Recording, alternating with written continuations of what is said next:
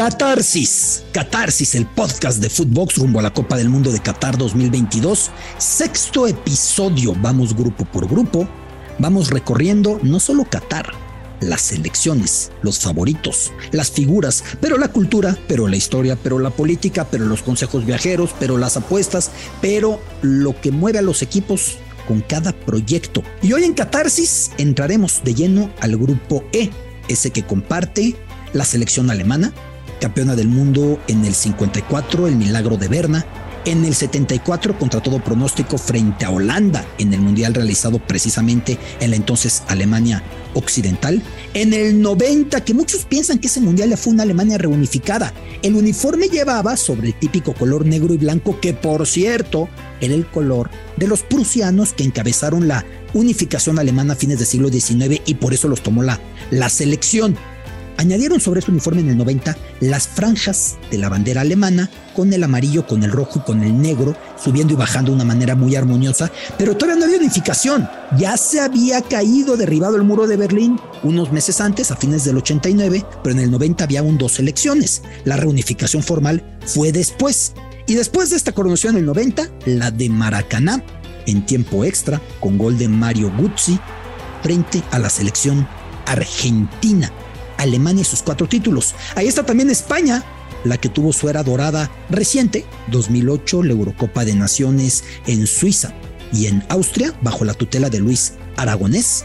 Después, en 2010, la corona mundialista en Sudáfrica, ya dirigidos por Vicente del Bosque, hoy condecorado como Marqués. Y en 2012, otra Eurocopa, otra coronación, en este caso realizada o el torneo continental en Polonia y en Ucrania y desde entonces a España le ha costado mucho trabajo. Además aparece Costa Rica, hablaremos mucho de su gesta en el Mundial 2014 o pensar en el 90 con el gran Luis Gabelo Conejo en la portería de los Ticos y también en la selección japonesa que apenas apareció en mundiales en el 98 y desde entonces no deja de acudir. Copa del Mundo en un país muy pequeño, ya hemos dicho antes, la anterior sede más pequeña, hasta antes de que se rompa el récord con Qatar, era cuatro veces mayor al Emirato Qatarí. Me refiero a Suiza, que recibió en el Mundial 54 este torneo, pero en ese caso Suiza era un Mundial de 16 selecciones, de 28 partidos, tan diferente al actual, de 32 selecciones y 64 partidos. La distancia más larga en coche, hoy por hoy, sin tráfico, sería de hora y cuarto, hora y 20, 75 kilómetros. Eh, en el Mundial esto estará un poquito más colapsado y la invitación a que la gente se desplace siempre en transporte público, la invitación o la obligación, porque de otra manera esto no va a caminar. El estadio 974, donde México va a debutar frente a Polonia, se encuentra frente al malecón de la bahía de Doha, en su costado oriental.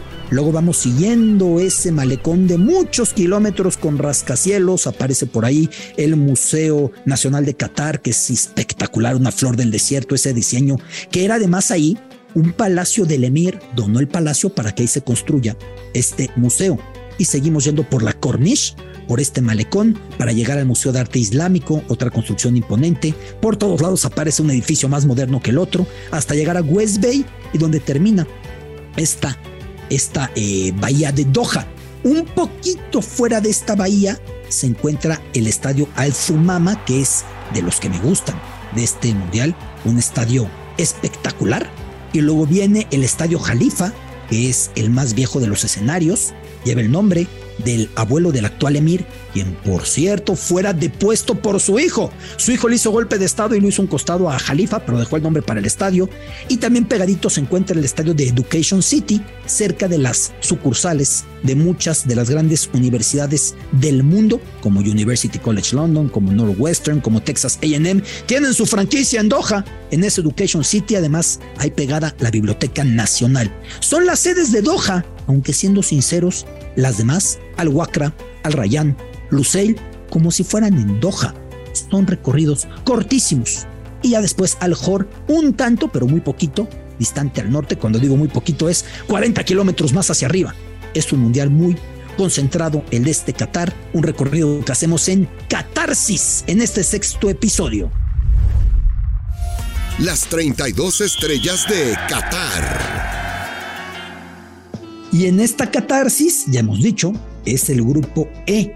Un grupo que está muy complicado.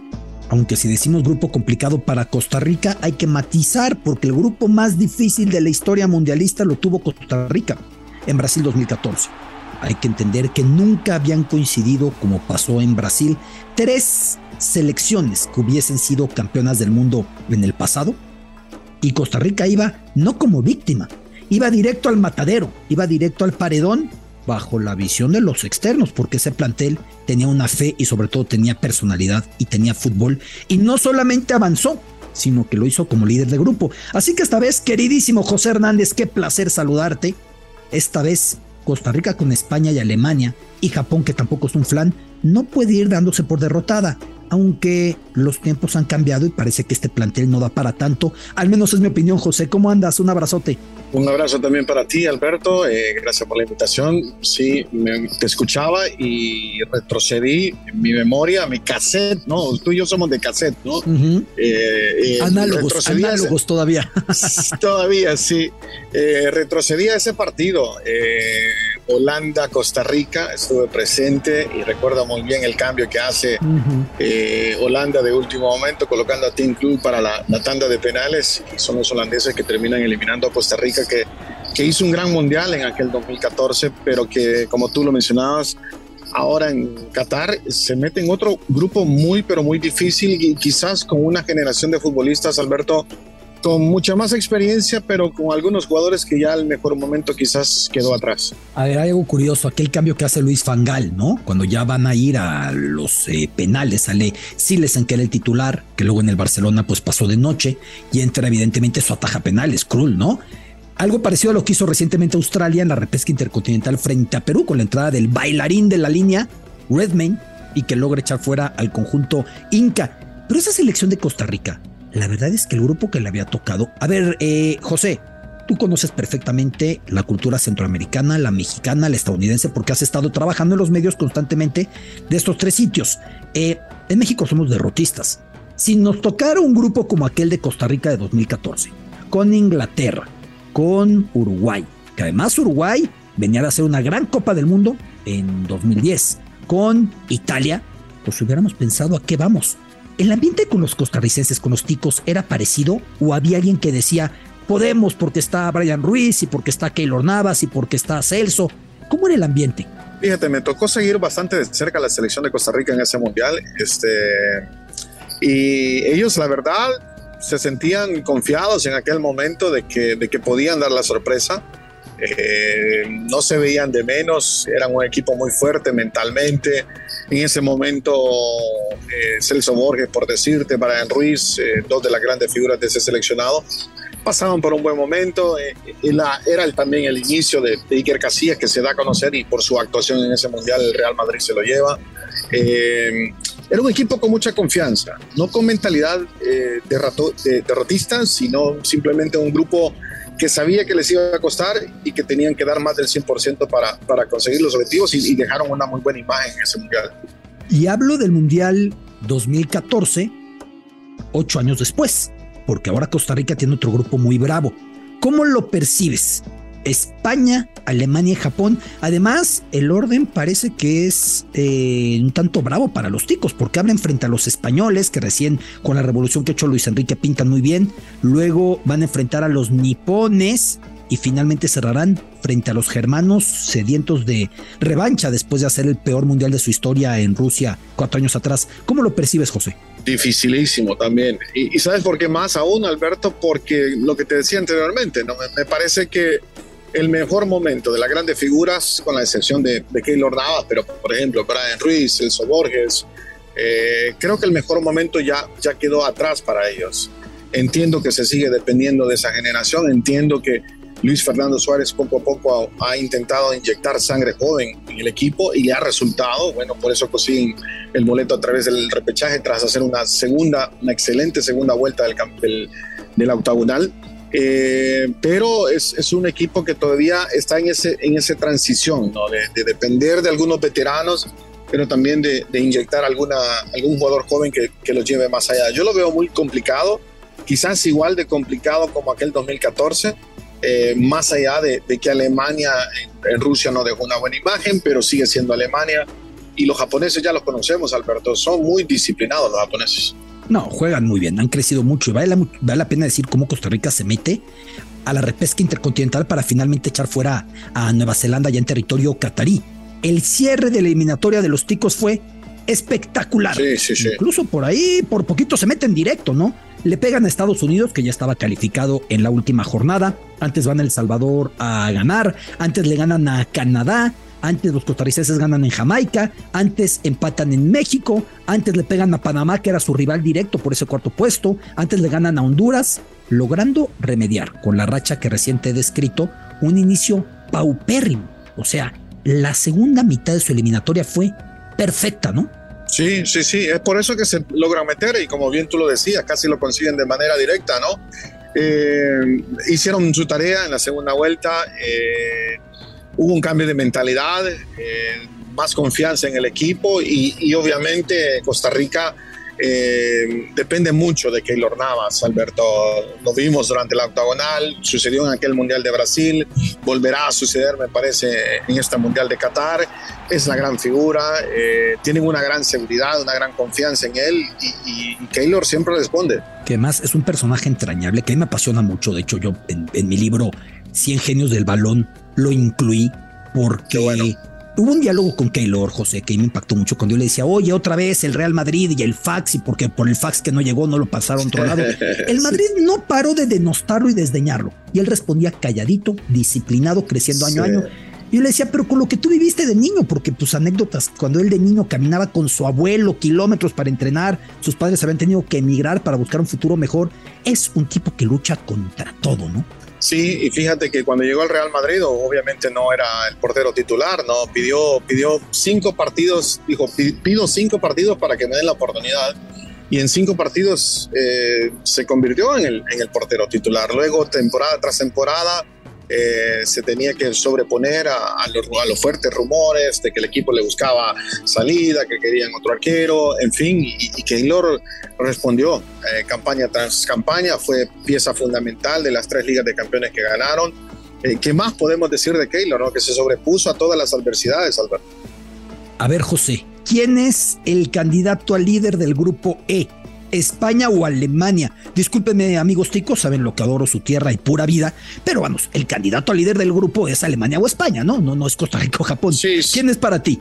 ¿Los ibéricos o los germanos, José? A ver, me, me la voy a jugar por, por Alemania. Uh -huh. este, entiendo que vienen de dejar una pésima imagen en, en Rusia, eh, pero creo que han hecho un, un recambio de, de mentalidad. Eh, yo creo que eh, hicieron muy bien las cosas en, en la eliminatoria europea, eh, ganaron el grupo J con 27 puntos, eh, solo perdieron uno de los 10 partidos que jugaron, es un equipo con gran poder ofensivo y gran defensa, convirtieron 36 goles y solo recibieron 4. Yo creo que los alemanes ya le dieron vuelta a la página, entonces yo lo veo como favoritos en, en ese grupo, porque también sabes que, Alberto, eh, España está en, en, ese momento también de transición, ¿no? Dependiendo de los Pedri, de los Gavi, y todavía buscando arriba que termine de, reventar Morata de nuevo, los Ferran Torres. Entonces, está en ese periodo donde se depende de algunos veteranos, pero están llegando los nuevos jóvenes. Voy a ser sincero y voy a generar un poco de escándalo, y lo hago desde el respeto, pero es mi visión. Yo pienso que España no está lista para alturas para grandes niveles. Yo lo pienso, lo pensé un año atrás en la Eurocopa pospuesta de 2020 a 2021 por la pandemia y me demostraron que sin tener demasiada pegada, sin tener demasiada capacidad para abrir porterías rivales, se metieron hasta semifinales y arañaron la final, ni más ni menos, ¿no? Pero yo sigo pensando que España no está lista para esas alturas. Claro, es el mediocampo titular del Barcelona, el que va a la selección española con el veteranísimo Busquets, sobreviviente de la Copa del Mundo 2010, la coronación española en Soweto, en el Soccer City, respaldado por dos talentos adolescentes que bien mencionabas, el caso de Gabri, el caso de, el caso de Gaby, perdón, el caso de Pedri, es un mediocampo poderoso. Pero ya después yo al equipo español no le veo, no le veo demasiado como para aspirar a algo más. Ahora, Ansu Fati podría ser el hombre que cambie un tanto esta historia, ¿no, José? Porque es un delantero que ha tenido un inicio de verdad fulgurante, frenético, pero que cada que va explotando y alcanzando lo que esperamos de él, las lesiones trágicamente lo persiguen y lo persiguen y lo persiguen y ha jugado muy poco en realidad. Si Ansu Fati puede tener la forma que ha mostrado con el Barça en su mejor momento y con la misma selección española en los instantes que ha podido, España tendrá la pegada que le hace falta. Yo no veo España para esos niveles, yo no la pongo entre los favoritos. Repito, tampoco lo hice en la pasada Eurocopa y me tragué mis palabras, José. Eh, coincido, coincido Alberto. Yo tampoco veo a España como entre las candidatas para ganar la Copa del Mundo. Este, también estoy de acuerdo que Ansu Fati va a ser una pieza fundamental todo y cuando él se mantenga saludable, si las lesiones lo respetan. Eh, te decía, ¿no? Adelante todavía siguen esperando por, por Álvaro Morata, que hace muy bien las cosas en, en sus clubes, pero en la selección le cuesta.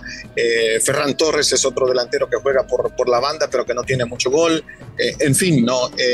Es una España distinta que depende de su medio campo, que depende de Sergio Busquets, que tiene otros grandes mediocampistas como, como Rodri, por ejemplo, pero que le, que le hacen falta piezas todavía como para meterse en ese pelotón de, de serios candidatos. A ver, José, Aparentemente Sergio Ramos ha tenido una pretemporada de ensueño y está recuperado, incluso por ahí en el París decían, es el nuevo líder del equipo. ¿Una buena temporada de Sergio Ramos lo podría llevar a este mundial? Eh, sí, lo podría llevar. Eh, el tema, ¿sabes qué? Que si lo llevan, yo creo que va a ser por el tema de experiencia, el tema de liderazgo, de hacer grupo. Eh, supongo que por ahí vendría la posibilidad. no sé qué tanto lo convence Sergio Ramos a, Luis Enrique a estas alturas de la carrera del, del zaguero central del PSG. entiendo que Luis Enrique prefiere a, a Eric García, prefiere a Laporte, prefiere a, otros jugadores como Íñigo Martínez.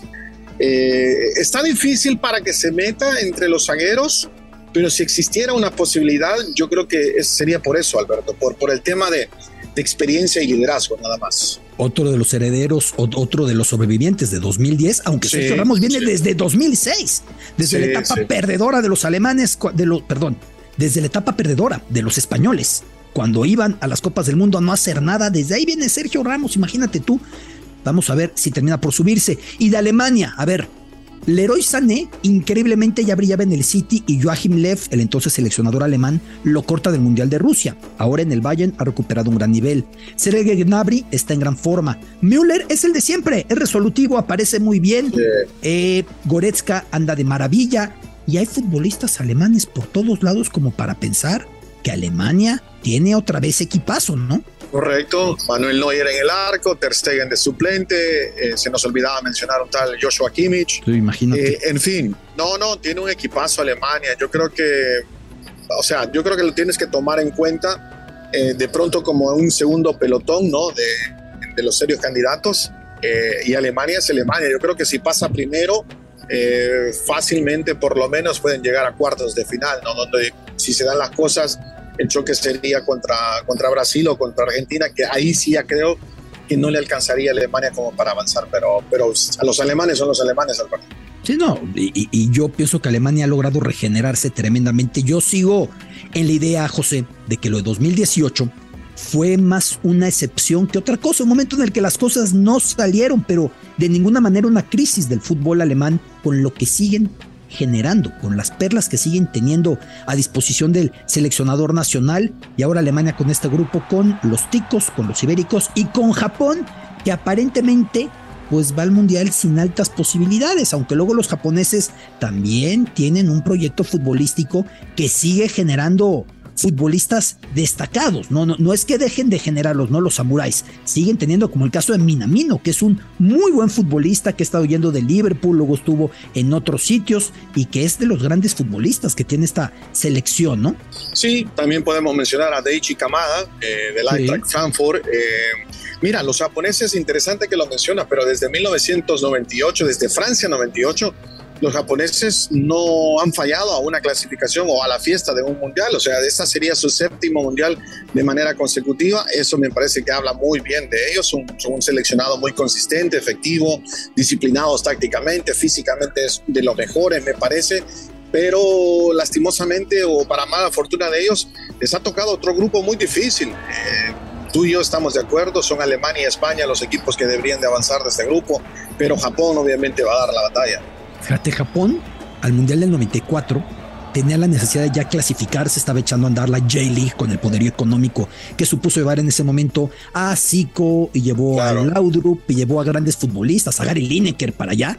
Eh, no se metió al Mundial del 94 en lo que denominan los japoneses la Doha no Higeki, la agonía de Doha, cuando tenían todo para avanzar y un gol de Irak en el último instante los apagó y los dejó tan traumatizados, José, que los supercampeones, Capitán Tsubasa y Oliverato a la cabeza, fueron a reivindicar esa derrota en un capítulo derrotan a Irak para clasificarse a su primer mundial. Esos dolores dejó, pero bien dices, desde el 98 Japón siempre califica con la sensación de que califica y hasta ahí, claro, me van a decir, oye, eres mexicano, ¿eh? No, no eres este alemán no eres brasileño, sí, los mexicanos también calificamos y hasta ahí. ¿Acaso eh, eh, la diferencia es que México siempre va octavos de final o a menudo lo hace y Japón no? Pero es un fútbol que tiene mucha capacidad y que yo pienso que los pasados olímpicos de Tokio también con equipo competitivo pueden dejar algo. Lo de eh, el caso de Takefusa Kubo, que en el Real Madrid no terminó de explotar, sigue teniendo 21 años y sigue siendo un prospecto de, futuro muy importante, ¿no? Sí, ¿sabes lo que pasa? Que los, los, jugadores japoneses de pronto no aparecen en el radar, ¿no? Para, para mucha gente de este lado del mundo. Eh, pero sí, eh, tú conoces muy bien el fútbol japonés, son jugadores, eh, como te decía anteriormente, tácticamente muy disciplinados, físicos, físicamente muy bien, son trabajadores, van a darlo todo en los 90 minutos, es un fútbol rápido, con, con buena posesión, pero con muchísima circulación rápida, entonces es un equipo que, que, puede complicar a cualquiera. No, no, lo veo avanzando, Alberto, de este grupo, pero puede dar ahí una sorpresita de vez en cuando. No, no, no nos sorprenda. ¿eh? A ver, José, para terminar, ¿Sí? ¿quiénes califican del grupo E y en qué orden? Eh, para mí, te decía, Alemania primero y España segundo. ¿Costa Rica logrará el tercero o estará cerrado con los nipones? Eh, le pongo la fichita a los ticos en lo que será ya la última oportunidad para esta generación dorada del fútbol costarricense, ¿no? Que vamos, hay que entenderlo también y ponerlo en perspectiva. Para una selección en ese nivel de transición que se sigue aferrando una generación que ya en 2014 tuvo su pináculo con la selección nacional, hacerlo al menos en el Mundial ya es de destacarse, porque hubo tiempos, la gente más experimentada de Costa Rica y Centroamérica lo recordará, en los que Costa Rica no iba. Al menos se metieron, suficiente mérito ya tuvo para como pintaba, ahora lo que viene es una, eh, un, refresco total, un renacimiento total, porque sí, se ha quedado atrás el fútbol costarricense, como también el mexicano y como en general el centroamericano, está claro. Con el Mundial 2026, que tiene como triple sede a los norteamericanos, Canadá, Estados Unidos y México, la disputa va a ser en Centroamérica y con alguno del Caribe, como acaso los eh, jamaicanos, pero ahí va a estar la disputa por meterse a la próxima Copa del Mundo de 48. Querido José, es un privilegio saludarte, te mando un abrazote. Un abrazo también para ti, Alberto, gracias por la invitación y cuando gustes, aquí estamos a tus órdenes. José Hernández, quien además aquí en Footbox constantemente le está informando de todo lo que acontece en Centroamérica. Seguimos en esta catarsis. Negocio redondo en catarsis. Y José ya nos dio los elementos futbolísticos con la cercanía que tiene respecto al fútbol centroamericano y al tico en particular, lo que vemos en España, lo que vemos en Alemania, lo que vemos en Japón, pero alguien ve en esta pelota un negocio redondo y lo entiende de una manera diferente con argumentos muy sólidos. El mister Iván Pérez. ¿Cómo estás, Iván? Hola, Alberto. ¿Qué tal? ¿Cómo estás? Muchísimas gracias una vez más por, por la invitación. Y bueno, pues este grupo E tiene eh, pues varios contrastes, pero situaciones muy, muy interesantes, Alberto. El decir, por ejemplo, que España em, es la selección, digamos, eh, junto con Alemania, mucho más valorada de, este grupo. Alemania, 838 millones de dólares. Em, una, fue la primera selección que fue campeón gracias a la tecnología una compañía llamada SAP en 2014.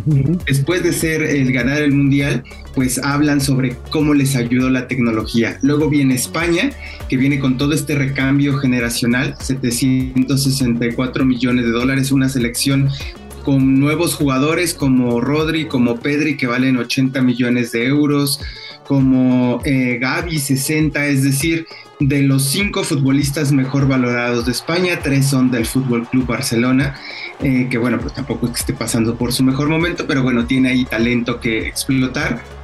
Costa Rica, que es una selección que, me gustaría compartir ese dato, ya después si quieres profundizamos, Alberto, pero eh, ocupa cinco veces menos el presupuesto que tiene la selección mexicana y pues bueno, ya vimos que ya llegó al tan afamado quinto partido. Eh, donde México se ha obsesionado, pero bueno, Costa Rica aún está eh, ahora dirigido por Luis Fernando Suárez que ojo, es una selección dirigida a través de la neurociencia. Es algo que se ha especializado el técnico de, Costa Rica y Japón, ¿no? Que sea, eh, pues tú conoces mejor que nadie también la, la, cultura japonesa y entiendes que el trabajo, la dedicación, la inversión en ciencia, en tecnología y la, explota y la exportación de jugadores se ha sido como su principal fuerte. De los 25 jugadores más valiosos de la selección japonesa, 23 juegan en Europa, ¿no? Es un, panorama como general. Un dato este tremendo. Sí, total. Oye, a ver, Vamos a entrar primero un dato que sé que por ahí tienes muy bien trabajado sobre los ticos sí. y su llegada al quinto partido que México solo consiguió como anfitrión en el 86, en el 70, ¿por qué no? porque fueron cuartos de final, pero eran mundiales de 16 y no fue quinto partido. Fue el cuarto partido de la ruta frente a Italia en aquel momento, ¿no? Pero, a ver, cuéntame, Iván, ¿qué dato tienes por ahí económico? Sí, bueno, Costa Rica eh, generalmente ocupa entre 20, 30 millones de dólares al año en selecciones nacionales, en todo su proyecto de selecciones nacionales. Presupuesto total, 20, 30. 20, 30 aproximadamente. Eh, y México, bueno, pues tiene más de eh, casi 90 o hasta 100 millones de dólares, ¿no? Eh, es decir, en términos de todo el paquete de selecciones, ¿eh? Ojo, porque también eso es importante decirlo, pero bueno, hay, que, hay que comentar que en términos de ingresos, la selección mexicana para este ciclo pues va a facturar entre 450 y 500 millones de dólares, algo que la Federación Costarricense hará, pues si bien le va a unos 80, 90 millones de, dólares. De eso estamos. O sea, como el 20%, 25% acaso, pero pinta para el 20% de lo que Costa Rica gana eh, perdón, lo que, lo que Costa Rica gasta, invierte por cuatrienio, por ciclo mundialista, ¿no? Más o menos. Así es. Y así fue para 2014. O sea, ellos su quinto partido les salió mucho más barato que a México en nuestros cuartos partidos. No, totalmente, sí, ¿no? Ahora hay, que decir algo porque también de repente, obviamente, cuando uno analiza el dato así, pues es, es evidente, ¿no? Pero también hay que decir que, bueno, eh, con, pues se juntan muchas condiciones, Alberto, ¿no? Eh, no solo es la inversión, es a veces hasta un poquito de suerte, a veces es eh, tener a una buena generación conectada en el mejor momento, ¿no? Es decir, es como en una licuadora se mezclan muchas cosas pero demostró Costa Rica, ¿no? Que primero una selección centroamericana puede ser muy competitiva a nivel global, al menos en algún torneo, en al menos en algún punto o en alguna fecha puede serlo. Y después, bueno, pues cuando logras eh, focalizar bien la inversión, puedes seguir, este, puedes obtener muy buenos resultados. Ojo también que eso es un caso excepcional, tampoco es que ocurra eso. Generalmente, Alberto, a lo mejor es una frase que, de repente muchos eh, como super futboleros me, rebaten o, no les gusta, pero bueno, a veces el dinero ya cada vez cuenta más en el fútbol. No es que sea lo más importante, en selecciones todavía cuenta un poco menos, pero sí que es verdad que si inviertes en tecnología, en desarrollo, en visualización, en captación de talento, pues es más probable que te acerques al éxito, ¿no? Y eso, pues para eso se te necesitan recursos. Hablemos, Iván, si me lo permites, de los proyectos de generación de talentos de España y de Alemania. Muy distintos, porque España depende de lo que sus clubes van generando.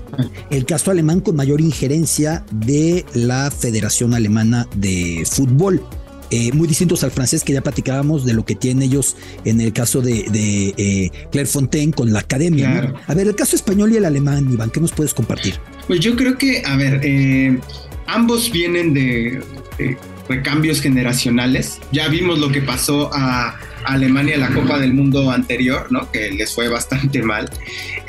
pero pero bueno, han trabajado el recambio generacional y aquí se juntan dos cosas. Creo que el trabajo de, la Federación Alemana que cada año invierte pues más de 120, 150 millones de dólares en selecciones juveniles. Es decir, eh, me parece que es una cantidad mucho más que No mayor.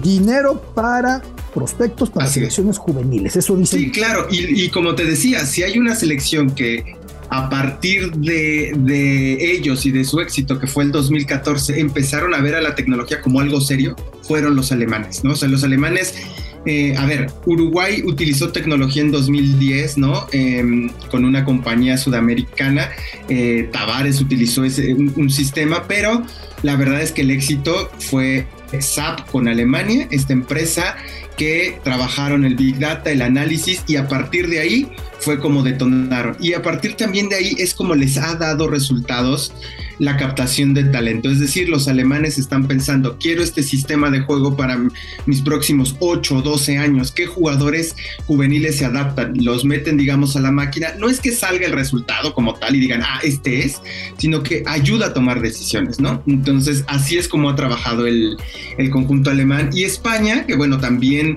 vive un, cambio generacional después de ese grandísimo equipo del 2010 que les dio el título, pues sin duda, como, como lo dices, trabaja mucho en las canteras. Creo que España es de los clubes que más ha entendido y, ha invertido en la generación de talento sus propios clubes.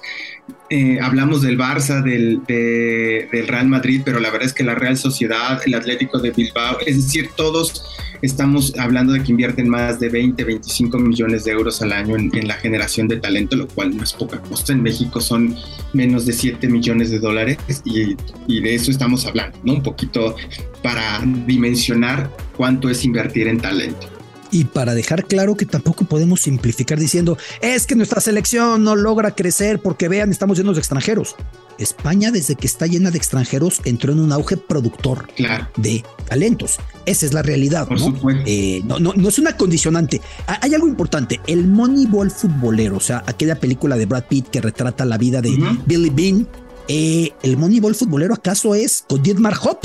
El cofundador de SAP, la empresa que muy bien mencionas, y el Hoffenheim, y esa infraestructura que el Bayern Múnich hoy toma de una manera muy fiel y que ha ido exportando a otros deportes. La NFL con algunos equipos ya lo utilizan, como parece los 49ers, había visto la historia, y los Yankees en Nueva York también lo utilizan. Es una manera de utilizar el algoritmo y la tecnología muy certera que a muchos no les puede gustar. Ya me desvía a béisbol, a Dave Roberts, muchos lo matan diciendo, es que rompiste el juego perfecto porque tu algoritmo decía tal. Claro. De todas maneras, usar la tecnología el algoritmo, la ciencia aplicada al deporte y Alemania ha sido un maestro. Yo sí veo a esta Alemania como candidata al título mundial. Yo a esta España no le creo, ya se lo dije a José Hernández, puedo estar equivocado, como sea. Eh, querido Iván, ¿quiénes avanzan de este grupo y en qué orden de posiciones? Yo lo veo eh, igual que tú, yo a Alemania lo veo eh, pues compitiendo, y, o sea, obviamente veo que va a pasar y el segundo España, ¿no? Un poco con su jerarquía y sin duda me parece que es mejor equipo que Costa Rica y que Japón. Y así los veo en ese orden, Alemania y, España. Que eventualmente España se sacaría la rifa si fuera segundo de Bélgica en la segunda fase, aunque poco a poco, porque en ese grupo viene Croacia, a la que nadie volteaba a ver hace cuatro años cuando fue subcampeona del mundo. Querido Iván, es un placer saludarte. Oye, qué buen dato nos diste eso del proyecto costarricense, de verdad, para dejarlo anotadito. Te mando un abrazo. Te mando un abrazo, Alberto. Muchísimas gracias y estamos en contacto. Un abrazo. Chao. Ganando en Qatar. Negocio redondo Iván Pérez, el mister, recibo el balón y lo toco hacia Joshua, que seguro nos veía hablar de favoritos y no favoritos, y se estaba mofando de nosotros, más que me metí a sus terrenos. Hablé de béisbol, hablé de Dave Roberts, hablé de fútbol americano. Querido Josh, ¿cómo estás? Moneyline, con toda esta otra manera de verlo a partir de las apuestas. ¿Cómo estás, querido Beto? Qué gusto saludarte. Gracias por invitarnos otra vez de nueva cuenta a tu espacio para platicar de este grupo que pareciera, pareciera ser el grupo más claro con los dos equipos que van a avanzar. Spoiler alert. Sí. Cuando Joshua Maya dice pareciera, agárrense porque va a tomar una, va a tirar una bomba. Perdón, Josh, continúa. Este, no, no es el caso, no es el caso. Ah, no. No, este, para mí sí, definitivamente la, la lógica va a imperar. Entiendo que Costa Rica alguna vez sorteó en 2014 un grupo que en el papel era mucho más rudo del que tiene ahorita, pero a Costa Rica definitivamente no lo veo repitiendo esa proeza, sinceramente. La cuestiona, el cuestionamiento sería sobre Japón y, me parece que no está a la altura todavía para pelear la España y Alemania en una fase de grupos. Eh, aquí tenemos dos candidatos al título y, y digo candidatos al título porque a final de cuentas están dentro del top 6 del top 6 de favoritos, ¿no? O sea, si, si, dividimos 32 entre 6, o sea, definitivamente tanto España como Alemania están, están en la elite de, de, los que las casas de apuestas consideran una posibilidad para ser campeón. España paga más 800, está solamente atrás de Brasil, Inglaterra, Francia y Argentina, y Alemania está 200 arriba que España, o sea, Alemania paga más 1000. Eh, a ver, Josh, ¿tiene sentido esto? Ya, hemos hablado muchas veces de lo que nos parece y lo que no nos parece. ¿Tiene sentido esto? Mira, eh, mucho, mucho de los se, llaman los odds makers. Los odds makers son la gente que hace los momios. Son empresas que tienen softwares impresionantes que les llenan. Miles de Joshuas mayas ahí juntos, me los imagino como minions, a mil Joshuas. le llenan de información a, a los software y uno de los datos de los que se basa es eh, la participación en el mundial más, más reciente, que fue 2018. Sabemos lo que pasó con Alemania ahí. Y también lo que pasó en la Euro, ¿no? Y evidentemente en esas dos competencias España fue ligeramente o considerablemente mejor que, que Alemania. Y, por eso hace la diferencia.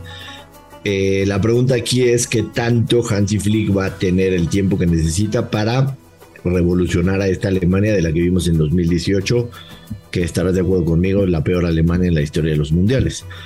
Eh, Hay que dar un dato importante, Josh, ahora que lo refieres con José Hernández, no alcancé a compartirlo. Solo había existido un mundial en el que Alemania quedó fuera a la primera de cambio, que fue el del 38, pero era un mundial en el que tanto 34 como 38 era un partido inicial, no fase de grupos. Perdías y ya todo el recorrido. Adiós. Falta de regreso y era una Alemania que pintaba para campeona porque se había dado la Anschluss, la anexión del régimen nazi de Austria, y Austria disponía de una generación de talentos, el Bunderteam, el equipo maravilla, con Pepi Bitzan, ese que ahora Cristiano Ronaldo ha roto su récord de goles, y Matías Sindelar, el que se negó a jugar para los nazis y terminó muriendo bajo situaciones muy enigmáticas en su apartamento en Viena, asesinado por la Gestapo, aunque en ese momento se vendió como que había sido un suicidio. Hago ese paréntesis para hablar de la última vez que Alemania había tenido una actuación tan mala, pero era otro contexto, era un partido. Claro. En el caso del Mundial 2018 era una fase de grupos y no, no trascendieron. Pero me decías, y discúlpame el paréntesis histórico, querido Josh, me decías de cómo se van haciendo estos momios. Tú hoy por hoy, ¿a qué le apostarías o a quién le apostarías o cuál te gusta de este grupo mundialista? Sí, en este grupo, Beto, hay, hay algunas apuestas que me gustan. Siempre es importantísimo para ello ver el, el tema del cruce, ¿no? Siempre es el tema del cruce y me parece que el que gana este grupo tiene un cruce bastante asequible, por decirlo de alguna manera, ¿no? Pensaríamos que podría ser Croacia, eh, quizá alguna sorpresa ahí, Canadá, eh, Marruecos. Este, la realidad es que sí piensa, pienso que el que gane este grupo va a tener un cruce sencillón. o sea, Alemania y España se juegan cuando se enfrenten eventualmente el tener un camino fácil o tener un camino complicado correcto, Correcto, aunque complicado es Bélgica, ¿no? Que Bélgica, Bélgica tiene mucho que demostrar. Entiendo esta generación de oro, lo que yo disfruto ver a Kevin De Bruyne en la cancha, pero no ha podido demostrar eso. Entonces, también es complicado un poco entre paréntesis el, el tema de enfrentarse a Bélgica en octavos de final cualquiera de los dos que, gane, que, que, no gane el grupo y se enfrente en contra de Bélgica, que suponemos va a ganar su grupo, es un 50-50.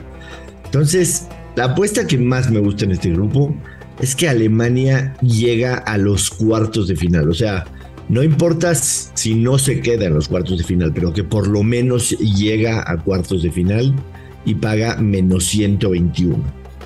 Ay, está tentadora, esa está buena. es, es prácticamente un, Lo que has hecho, yo ya le digo tentador una apuesta, caramba. No, no, no. Si Catarsis dura hasta marzo del próximo año, me hago Taur. Pero sigue. es prácticamente una apuesta, una apuesta 1-1, eh, menos 121 es, es un momio que, que, vale la pena agarrarlo. Y yo sí creo que si Alemania gana el grupo, está prácticamente en la bolsa esa apuesta. Y si llega a quedar en segundo lugar y enfrente en el cruce a Bélgica, tiene un 50-50% de probabilidades de, de, de pasar. ¿Por qué? Porque el resto de las apuestas, por ejemplo, pensar que apostar que Alemania avanza en el grupo paga menos 700, que España avanza en su grupo paga menos 900, o sea, de, tan claro lo ven las casas de apuestas. Entonces, mi mejor apuesta para este grupo sería esa. Mi mejor apuesta. Una chica que Costa Rica que Japón se metan paga una millonada, aunque parece poco eventual. ¿Qué, ¿Qué, tanto pagan yo, si me permites, ahí en tu numerología tan vasta? Sí, claro. Este, ya te lo digo. Pero solamente antes de eso, irnos a cómo están los móviles. Japón está en 24.900 y Costa Rica, junto con Arabia Saudita, junto con Arabia Saudita, son los que más pagan por ganar el mundial. Más 79.900 el tema de que Costa Rica gane el mundial. Y sobre lo que me preguntabas, Beto, ¿cuánto pagaría Costa Rica por dar la sorpresa y avanzar de grupo? Pagaría más 560 y Japón más 310, solamente por avanzar, no, ni siquiera ganarlo, ¿no? Obviamente si lo ganarían estaría la paga muchísimo más alta, pero para avanzar de grupo esas son las pagas. Por eso te decía, las casas de apuestas tienen muy claro que en este, este grupo es de dos. Yo en lo personal no veo sorpresa. Mi mejor apuesta definitivamente sería que Alemania alcanza al menos los cuartos de final menos 121. Está interesante, querido Josh. Muchísimas gracias. Alemania o España líder. Alemania o España líder. Ya te digo cómo está. No apuestas, ¿tú qué opinas? Ah, yo qué opino, yo me voy a quedar con yo me voy a quedar con Alemania. Alemania gana. Pues vamos todos con Alemania sí, aquí. Alemania. Pero sabemos que Footbox es muy bien recibido en España. Saludos a todos en la península. También de México hemos tirado cualquier cantidad de piedras. No, no, no se trata de las piedras, sino de lo que vemos, ¿no? Ahora, España, la Eurocopa pasada, contra todo lo que yo y el común de la gente pensaba, tuvo una buena actuación. ¿Te acuerdas incluso al inicio, Josh, que era desesperante, que no metía gol, que movía la pelota de lado a lado? Eso no era tiquitaca, eso era sí, no. una cámara phantom en el fútbol, una cámara en súper eh, lenta. No, era, pero era desesperante, los, tal cual. Levantando. Oye, le, le preguntaba a José Hernández por ahí si tiene Sergio Ramos una buena temporada con el París, si Luis Enrique lo convocaría para su quinta Copa del Mundo. Parece que tiene un bloque muy bien hecho y parece que es un liderazgo de los que pesa demasiado y no sabemos si se aviente. Ya lo veremos. ¿Tú lo ves ahí? Yo no, yo no, yo creo que... Haga lo que haga en sí, París. no, yo creo que no. Ya, ya pintó la raya con él en, en, en, la Eurocopa pasada y definitivamente no creo que se retracte. Además criticó, ¿eh? Además lanzó sí. piedras diciendo, no me llamaron. ¿Cómo lo iban a llamar? Se había jugado eh, con no, el Madrid. Nada. Y yo idolatro a Ramos, pero apenas había jugado. Sí, pero no. bueno, Josh. Esa, esa que me preguntabas, en caso de que Alemania gane el grupo, pagan más 120. Más 120, mm. queda claro que puede ser incluso la diferencia de goles lo que decide este grupo. Si hay un empate entre España y Alemania y la diferencia de goles de lo que le hayan marcado a Japón y Costa Rica. Y yo creo que es Alemania un equipo que tiene mucho más gol que, que España, ¿no? España podría ganar un 2-0, un 3-0 y Alemania no tiene piedad de, de meter 5-6 contra un equipo débil. Gracias, Beto. Un placer, Josh. Joshua Maya, Money Line, Place of the Week en Catarsis. La entrevista en Catarsis. Y en Catarsis también para armar los mejores equipos y en Catarsis también para ser parte de las decisiones de la cancha, de la estrategia. Hablábamos de Moneyball recientemente. Esta es otra manera de hacer Moneyball y vaya que puede haber money y mucho balón. Me enlazo con el CEO de Draftea, Alan Jaime. ¿Cómo estás, Alan? Qué gusto. Hola, Beto. El gusto es mío. Muchas gracias por la invitación. Al contrario, Alan. Oye, enhorabuena porque qué proyectazo. Ya estamos ahí de zombies, de adictos, moviendo jugadores por todos lados. Pero antes de que expliquemos bien lo que a mí me ha pasado, porque hasta ahorita me falta encontrar mi delantero idóneo, Alan, cuéntanos. ¿Qué es Draftea y por qué un impacto tan tremendo el que están teniendo? Gracias, Beto. Qué bueno que te gusta. Eh, te platico un poco y empiezo si quieres como súper elemental para que todo el mundo esté en, en, la misma y luego puedo entrar más a detalle, pero Draftea es el primer Daily Fantasy Sports en el mundo hispanohablante. Decidimos crear este proyecto hace ya casi un año para permitirle a los fanáticos al deporte llevar su pasión al siguiente nivel y permitirles interactuar con lo más esencial del deporte, que es los jugadores, y permitirles seguir las estadísticas de los jugadores, entender qué están haciendo los jugadores para que en un partido de 90 minutos, cada segundo, cada microsegundo, cada microjugada cuente. Entonces, ya no es nada más el resultado final de un partido que acabó 2-1, es cada jugada, una barrida te da puntos, un gol te da puntos, una asistencia te da puntos, una parada, un penal fallado, una amarilla te quita puntos. Entonces, cada microsegundo cuenta y entonces te permitimos llevar tu pasión a otro nivel a través del partido y a través de todos los partidos. Una idea así y un desarrollo tan exitoso solo puede venir de alguien que vive el fútbol con intensidad. Eres futbolerísimo, ¿verdad? Soy un loco apasionado al fútbol, a los deportes, a la pasión. Eh, sí, la verdad es que toda mi vida he, vivido y palpado el deporte del fútbol. Traté de jugar profesional cuando, cuando era más joven, jugué en tercera. Me di cuenta que la cabeza me funcionaba mejor que los pies y que si quería cambiar el deporte de alguna forma en el futuro tenía que ser afuera de la cancha y no adentro. Entonces eh, seguí mi carrera como, como apasionado al deporte. Eh, hice una maestría en, en administración del, o sea, en Master in Sports Business y después muchas otras cosas, pero para llegar a este momento eh, en el que le estamos permitiendo a los aficionados esto, vivir su pasión de una manera distinta. A ver, Alan, eh, pasión creo que es la palabra que nos puede servir como hilo conductor en esto. Los fantasies de la primera etapa, los convencionales, por no meterme en complejidades, pues dejabas tu equipo y ya te retirabas tranquilamente a ver el televisor o a irte al estadio. Aquí no, ¿eh? Aquí estás permanentemente en disputa por puntitos, por puntotes, por no perder, por sumar, por multiplicar, por eh, es que es exponencial. ¿Esa era tu intención? ¿Que la gente pueda ser permanentemente parte del juego? Eso, tal cual es, Beto, lo dices muy bien, eh, porque al final, en los fantasies tradicionales, así es como le llamamos nosotros, al final, si drafteaste bien o mal, ya no hay muchos cambios, ya no puedes hacer nada. Aquí puedes jugar todos los días, puedes jugar fantasy de un solo partido y entonces cada cosa cuenta y no solamente eso, sino que también tienes skin in the game y estás en el juego tú porque además entraste, ya no solamente es por honor, que el honor es importantísimo, sino también entras a diferentes ligas que tienen un ticket de entrada distinto, que juntan bolsas de premios y luego reparten los premios a los ganadores. Entonces, no solamente es la pasión, la competición, sino también las ganancias. Alan Jaime, CEO de Draftea, rumbo a la Copa del Mundo, ¿cómo drafteamos? Porque estamos en Qatar, si todo es Qatar, y aquí estamos hablando en árabe, pensando en comida árabe y permanentemente dándole vuelta rumbo a lo que es la Copa del Mundo, primero en un país musulmán, primero en un país árabe, primero en la región, en el Medio Oriente, en el Golfo rumbo al Mundial, ¿cómo drafteamos? Buenísimo. Beto, eh, te metes a Draftea, que además somos el patrocinador oficial de la selección mexicana y el fantasy oficial de la selección mexicana. Te metes a Draftea y vas a poder jugar todos los días, todos los partidos. El primer día que juega Qatar vas a poder draftear esos cuatro partidos. El segundo día que juega México, esos cuatro partidos. El siguiente día, esos cuatro partidos. Y no solamente eso, sino que van a haber combinaciones de los partidos del lunes y el martes, y luego del martes y el miércoles. Y entonces siempre vas a tener centenas o miles de opciones en Draftea para poder competir contra tus amigos, competir contra el público en general y demostrar que eres el mejor DT del mundo. A ver, aquí en Catarsis, nuestra audiencia se ha portado demasiado bien y se merece que el Chief Draftea el hombre que echó a Raftae, que es el CEO, Alan Jaime, nos dio un tip rumbo a Qatar. ¿Qué te gustaría poner en tu equipo? ¿Qué draftarías tú para que los que siguen Catarsis ahí más o menos te sigan? Es una muy buena pregunta. Eh, yo, soy un romántico del fútbol, entonces te diría, tomo la mitad de las decisiones con la cabeza y la otra mitad con el corazón y me funciona muchas veces.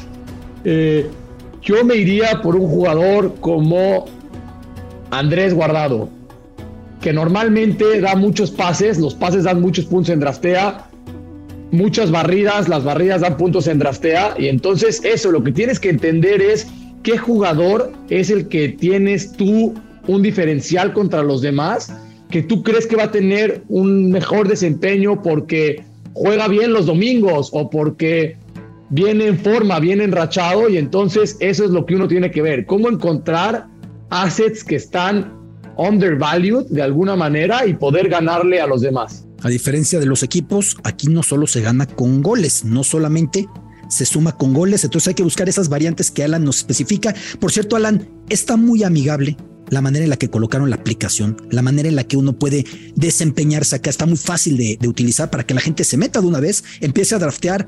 Tienen pues unos meses para llegar en forma la Copa del Mundo de Qatar, porque esto además va con muchos torneos, ¿no, Alan? Eso, Beto, tal cual. Eh, o sea, hoy estamos ya con fútbol mexicano, con fútbol europeo, fútbol inglés, fútbol español. Se viene ya el torneo de las estrellas que todos nos gusta, la Champions League, y vamos a tenerlo en la, en la aplicación.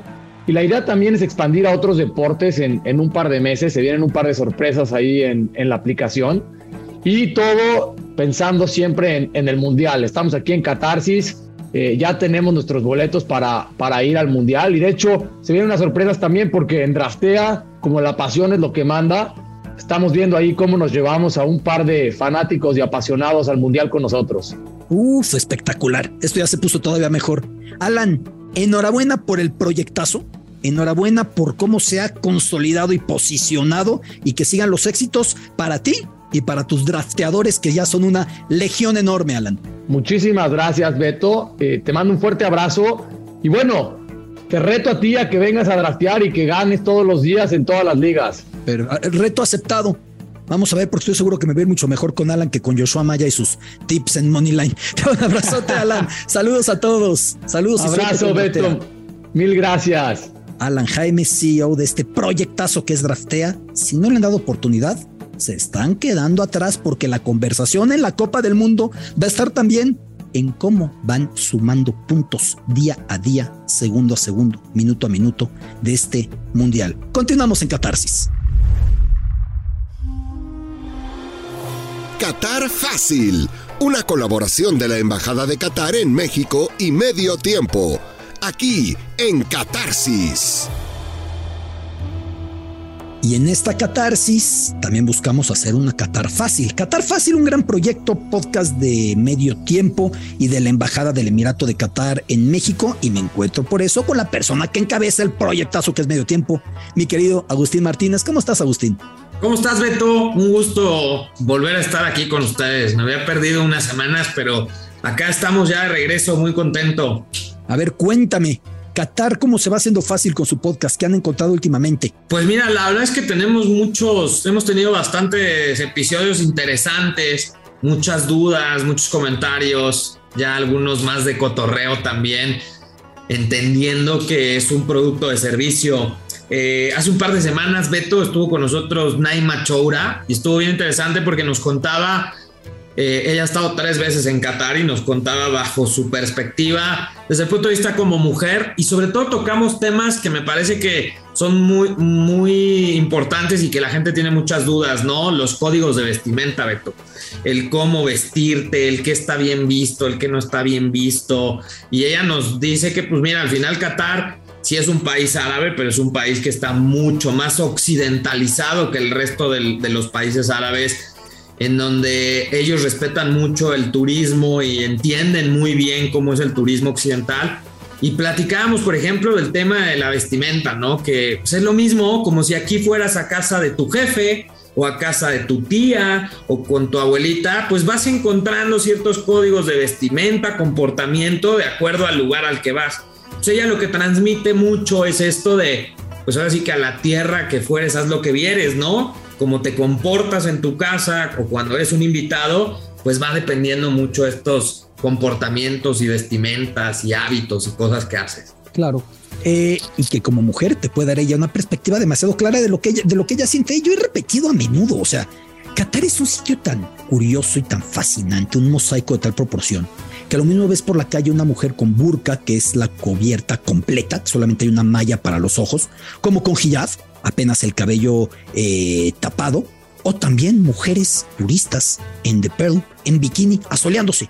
Todo eso es Qatar, evidentemente. The Pearl, para que no esté familiarizado, es la zona habitada por los extranjeros en Qatar, en su mayoría digo los extranjeros, aunque son como el 88% de quienes habitan esta península. Querido Agus, y después una gran incursión en Qatar fácil en este podcast que desarrollan, reitero, medio tiempo y la Embajada de Qatar, con la Academia Aspire, que es un símbolo de excelencia. Cuéntame. Sí, estuvimos, ya, nada más para complementar el tema del, Sí, del episodio favor. de Naima, además de eso que dices de las playas que son como más para turistas y más relajadas, también nos contó algo, ahí los invito a que se metan a, a- a la plataforma y vean Qatar Fácil o escuchen Qatar Fácil, del tema de las perlas. Ahorita que decías justo de Pearl, me acordé que es un lugar en donde venden muchísimas perlas en los mercados. Entonces, Naiman nos tiraba algunos tips, ¿no? De compras, de ir por perlas, que es una muy buena inversión. Y también temas de oro, que hay cosas de oro que son mucho más baratas, más fastuosas, más espectaculares. Entonces, tip para la gente que viaje, perlas. Que, que para el que no vaya en orden con catarsis,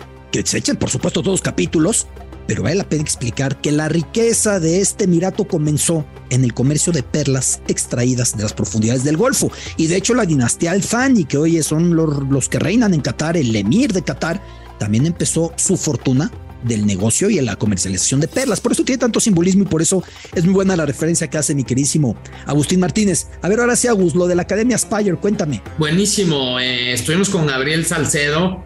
Eh, él trabaja ahí, es un formador, es mexicano él. Lleva tres años viviendo en Doha y trabaja directamente en la formación y en el escauteo de futbolistas, ¿no? Futbolistas cataríes pero además también futbolistas que no tienen la nacionalidad, pero que están formando. Ellos traen un proyecto muy importante hace, hace algunos años. Eh, y algo que me llamó la atención y que está muy curioso y que está bien interesante, trabajan con una empresa mexicana también que se llama Goldstats, una empresa eh, de Guadalajara, eh, de la familia Sámano, se apellidan Sámano, y ellos también trabajan en temas de software sobre todo, ¿no? Temas de traqueo de futbolistas, de eventos, de, de, eventos que suceden en los partidos. Y Gabriel nos cuenta que está fascinado viviendo allá, ¿no? Y que el proyecto de Aspire Academy eh, va bastante bien y que está pensado evidentemente en el mediano y largo plazo para tener selecciones competitivas.